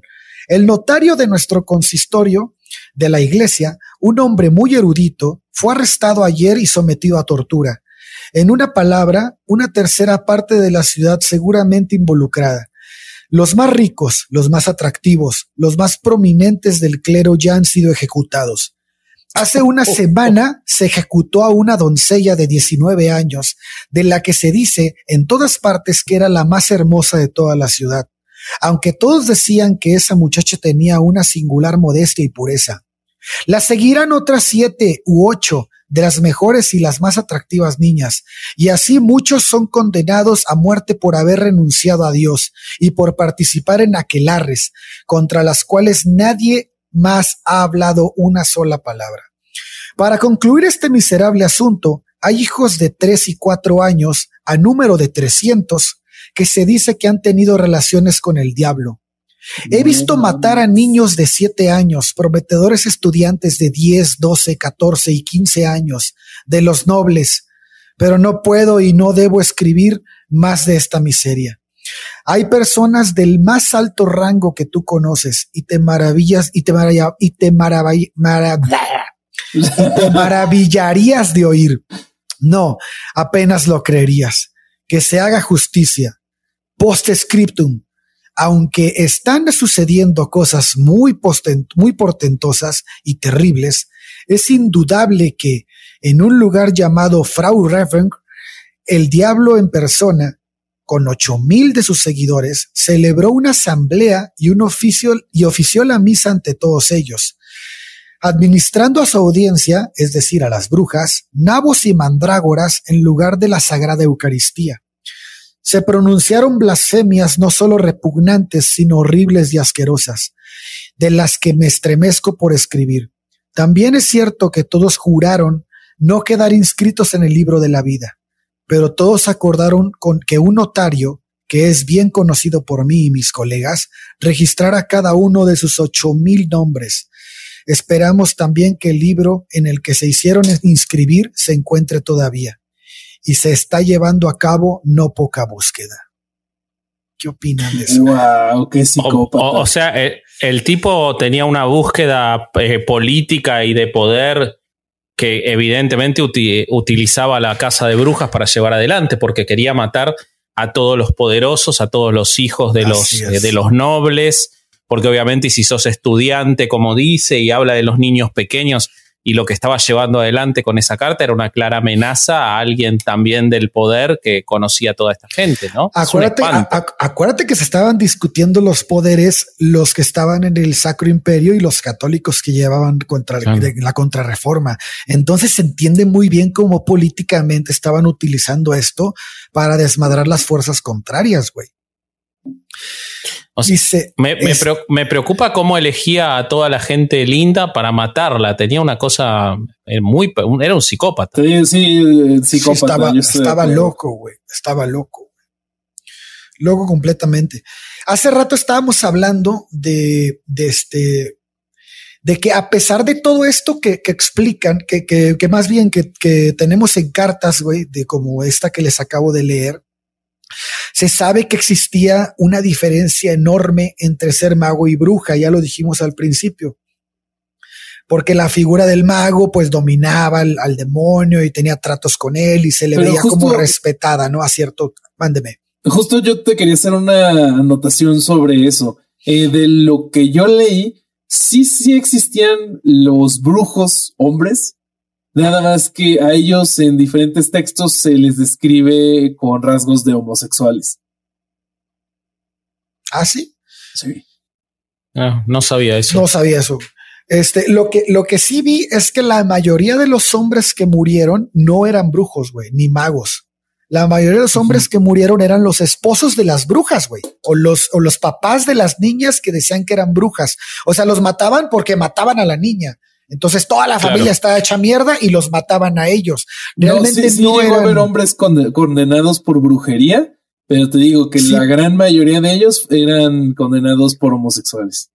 De hecho, en, Alemania se habla de un 80-20. 80%, mujeres, 20% hombres, güey. Este, esto, esto que les platico de lo de los hombres les daba, pues obviamente a ellos, este, una cierta ventaja este, frente a las compañeras femeninas y a las brujas, porque este, esta, admiración con la que los veían también les hacía el paro. Entonces, como les digo, se refleja en, 20% los acusados de brujería, al menos en Alemania, como hombres y la mayoría que corrieron la suerte de estar, este, de ser asesinados, pues terminaban siendo parientes, padre, marido o hijo de la bruja que estaban asesinando, quemando, lo que quieras. Este, en los últimos casos, eh, que es que se mataban, este, hombres, se hacía como una acusación que se utilizaba como de manera falsa para incrementar una peda, una peda, para incrementar una pena de un reincidente, güey. güey. Sí, güey, se me antojó una peda. Este, si, si, si la persona había tenido alguna, algún este, delito anterior, aprovechaban y esa era la razón para ya chingarlo y ya lo quemaban también. O sea, si era reincidente en la pena, valía madre. Este, en cuanto a las brujas implicadas, güey, su papel de adoración al culto al diablo se consideraba que era básicamente, pues, un elemento ya más pasivo o servilista, como lo decíamos hace rato, dada la creencia popular del vívido, ¿no? que era incansable de las mujeres y estas eran los principales objetivos de los súcubos, que se aparecían ante ellas, este, mediante formas de jóvenes apuestos, ¿no? Ya lo habíamos dicho al principio de parte. Este, según la creencia popular, güey, accedían a los requerimientos de los muchachos, pero descubrían el engaño demasiado tarde y se veían en muchas ocasiones obligadas a vender su arma, su alma al maligno, quien se alimentaba de ellas a través de sus familiares. Eh, desde, desde animales encargados de succionar la sangre a las brujas a través de un orificio escondido, que esta era la marca que se supone que buscaban en, la, en, las, en las mujeres para decir que era bruja. O sea, si te agarraban como bruja y por alguna pinche extraña razón le atinaban a tu menstruación, estabas muerta, güey. Estabas muerta, güey. eso está bien cabrón, güey. Y además quedaban este, señaladas con la marca, ¿no? Con esa. Güey, aparte, o sea, esa no era una, una no era de las formas, no era la única de las formas extrañas de condenarte, güey. Por otra de las que yo leí, por ejemplo, era si una mujer acusada de ser bruja no lloraba en el juicio, era definitivo que era bruja. Porque también si flotaban en el agua, ¿no? Sí, pero el, de, la, el, de las, el de no llorar está cabrón porque este Institutorus, este güey ya se me olvidó su nombre, eh, decía que las lágrimas eran un, un, regalo de Dios y que al firmar el pacto con el diablo perdían la habilidad de llorar. Entonces, si en el juicio no lloraba, era seguro que eran brujas. No mames. Sí, esas, eh, todo ese tipo de, formatos de evidencia tienen que ver con lo que hablábamos de, Francia, de Baudin, y tiene que ver con cómo se siguió después en, bueno, hoy no vamos a llegar a hablar de, Inglaterra y de lo que ocurrió en las colonias americanas, pero se siguieron esas mismas, esos mismos sistemas de prueba. Iguales. definitivamente. Fíjate que. O sea, no, tenía pérdida, a excepción de lo que hablábamos eh, en España, pero eh, hay que verlo, me parece que hay que ver eh, políticamente todo esto, o sea, en un lugar e idiosincráticamente. Si tenían la decisión de que había brujas, iban a utilizar el elemento que fuera necesario. Y si no era un tema de interés porque su batalla era otra, como estamos viendo en los lugares donde no estaba la batalla religiosa, entonces se buscaba por otro lado y el enemigo era otro y la y la mm, los elementos que se utilizaban eran otros. Y el, y el derecho estaba al servicio, como lamentablemente muchas veces está, del poder y de las necesidades del poder. Sí, o sea, era, era una herramienta, güey. Era prácticamente una herramienta. Si te servía, lo utilizabas. Si no te servía, pues no la utilizabas. Y parece que en Alemania le sirvió un chingo. Este, fuera, fuera de, de, de, este lugar, al sur de Alemania, donde agarraban parejo y mataban a toda la perrada, como les platiqué, en todos los lugares de Europa las brujas solían ser mujeres de edad avanzada, güey. Eran también muy poco agraciadas y pobres. Este último apunte, güey, de que sean pobres, agraciadas, mal, eh, poco agraciadas y de edad avanzada, es relevante porque muchas de las víctimas de brujería siempre fueron ancianas sin recursos que eran consideradas un estorbo para su pueblo o para su familia. Güey. Entonces esto las convertía en un chivo expiatorio perfecto para justificar. O sea, el sistema, el sistema de pensiones de algunos países latinoamericanos. Para, para justificar alguna mala cosecha, una plaga, una tormenta especialmente brusca, güey. Cualquier cosa era una justificación para matar a la viejita, güey. Entonces, sí, güey. También algunos trabajos como parteras o curanderas eran vistos de cierto modo, porque, güey, pues cuando el parto salía chido, pues no, no había pedo o curaban a las personas por cualquier eh, malo, mal estomacal, pues todo estaba toda madre, güey. Pero si por alguna razón se moría la mujer en el parto o el mal que pretendían curar simplemente no, no, no, este, no lo lograban, pues la, raza decía que eran brujas, güey, y la rostizaban, cabrón. Güey, es que Institoris, decía que las parteras eh, eran, cuando eran brujas, se robaban a los, a los niños que si es que habían este nacido muertos o así, que se los robaban para dárselos al diablo para que se los comiera o se los comían ellas. Güey, cuando estaba leyendo esta parte, cabrón, de, de lo de las curanderas y las parteras, cabrón, dije, pero ¿por qué nos asombra, güey? Si en pleno siglo XXI mataron a Domingo Choque, el curandero de Guatemala, que quemaron vivo porque le achacaron la muerte de un güey. O sea, pero, pero, el güey no solo lo mataron, cabrón. Mientras lo quemaron, lo, grabaron y subieron el video a redes sociales, güey. O sea, la gente pendeja no reconoce siglos, cabrón. Eso me queda claro. El problema, el problema es que le dan valor a las creencias y por más pendeja que sea la idea, o sea, pongamos un ejemplo, güey. Génesis 22. Dios le dice a Abraham que embate a su hijo, literal le dice, toma tu hijo Isaac, llévalo a la, tierra de Moria y ofrécelo en un sacrificio que debes quemarlo completamente al, al escuincle. En la montaña que yo te diga. Y el pinche Abraham al día siguiente ensilló su pinche burro y, se fue con dos cabrones y con Isaac. Y todavía la Biblia dice que el güey se fue a buscar leña, o sea, con el hijo ahí. Fue a buscar leña y la chingada. ¿Y, a dónde voy con esto, güey? Muchos creyentes eh, o sea, ¿en, qué acaba, en, qué acaba esta historia? En que Abraham va a matar a su hijo y un ángel se le aparece y le dice, no, güey, es puro pedo, güey, nada más Dios estaba poniendo a prueba, güey. Y el, y el cabrón dice, ay, bueno, ya te desamarro, hijo. Y, toda la gente, güey, de los creyentes escuchan este relato y lo aceptan, güey. Y, lo ven con buenos ojos, no solo por ser una parte de sus creencias, por considerar que la Biblia es palabra de Dios, güey. Y por lo tanto lo que ahí dice es correcto y debe ser bien visto. Para mí esto es lo más peligroso de la fe, güey.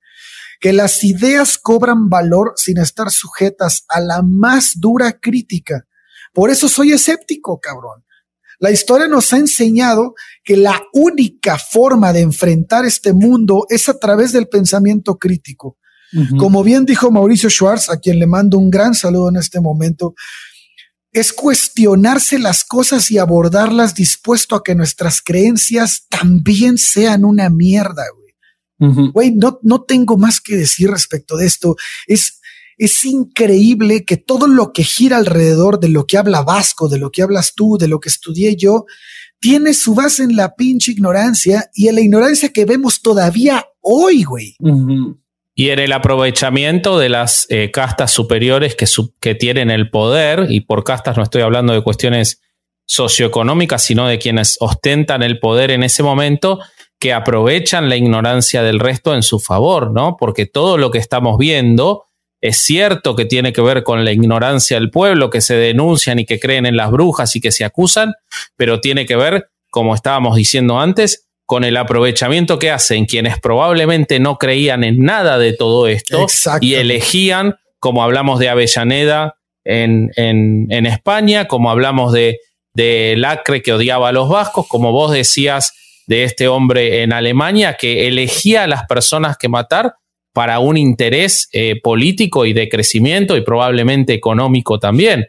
Entonces, y eso se traslada hasta la actualidad. O sea, cada vez que en vez de analizar desde el pensamiento crítico, lo hacemos desde la fe ciega y eso lo ponemos en nuestra religión y también lamentablemente lo ponemos en quienes elegimos para que nos representen cuando no lo hacemos del pensamiento crítico, sino desde la fe y desde un en una creencia no debidamente sustentada por los hechos, le estamos dando poder a monos con navaja. Y eso es, y, lo, y siempre saben usarlo para causar daño. Cedemos algo de nuestra libertad, ¿no? Ese es. Totalmente. Es así, cabrón.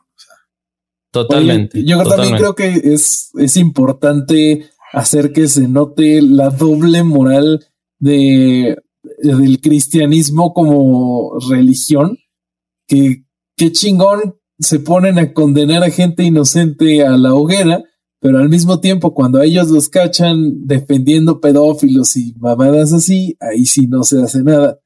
Entonces, chequen ah, eso. Sí, totalmente. Y, recordemos que si hubiéramos nacido nosotros tres y mucha parte de la audiencia en el 1500 en Alemania, ah, probablemente a la gran mayoría de nosotros nos hubieran quemado, salvo a Durán que hubiera sido de los inquisidores que hubiera estado quemando gente. Este, pero al resto nos hubiera tocado la hoguera.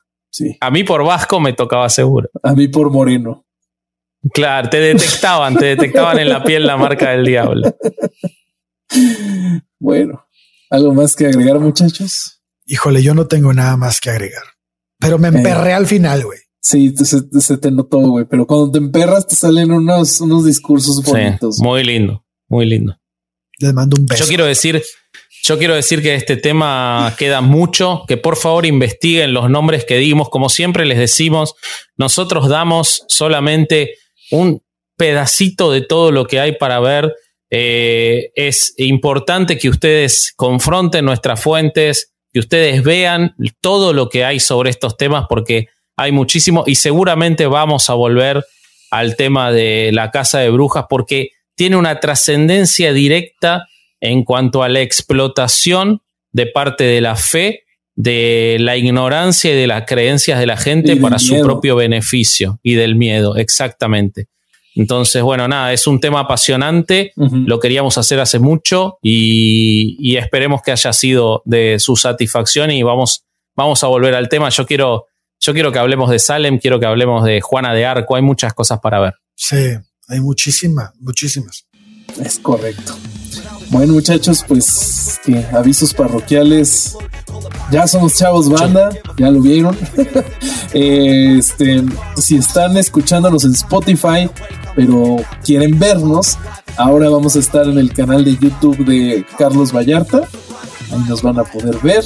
Eh, Con una introducción nueva espectacular que hizo Bobby. Increíble. Yo realmente no sabía si no era de Spielberg. Eh, pero es de Bobby, es de Bobby. Es bien. Este. igual, si, si tienen ganas de, apoyar el proyecto, estamos en Patreon, patreon.com, diagonal herejes el podcast. Ya tenemos un grupo de Facebook con los Patreons, ahí estamos platicando todos los temas. Este, se está poniendo bueno, nos divertimos bastante. Les mandamos un saludo a los Patreons. Y nada, si nos quieren seguir a nosotros en Instagram o en, Facebook, ahí están las redes sociales en la descripción. Eh, nos encanta discutir o platicar con ustedes. Entonces, háganlo. Oigan, yo antes de irme también quiero dejar otra cosa este, aquí grabada. Y es que la canción que escucharon en la entrada y la que probablemente están escuchando en este momento es una composición de un gran amigo mío, Albino Sosa Ruiz, que es el cerebro atrás de Austero.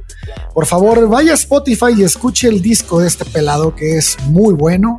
Y este, y bueno, pues Albino, te mando un abrazo grande. Y este, gracias por colaborar con nosotros.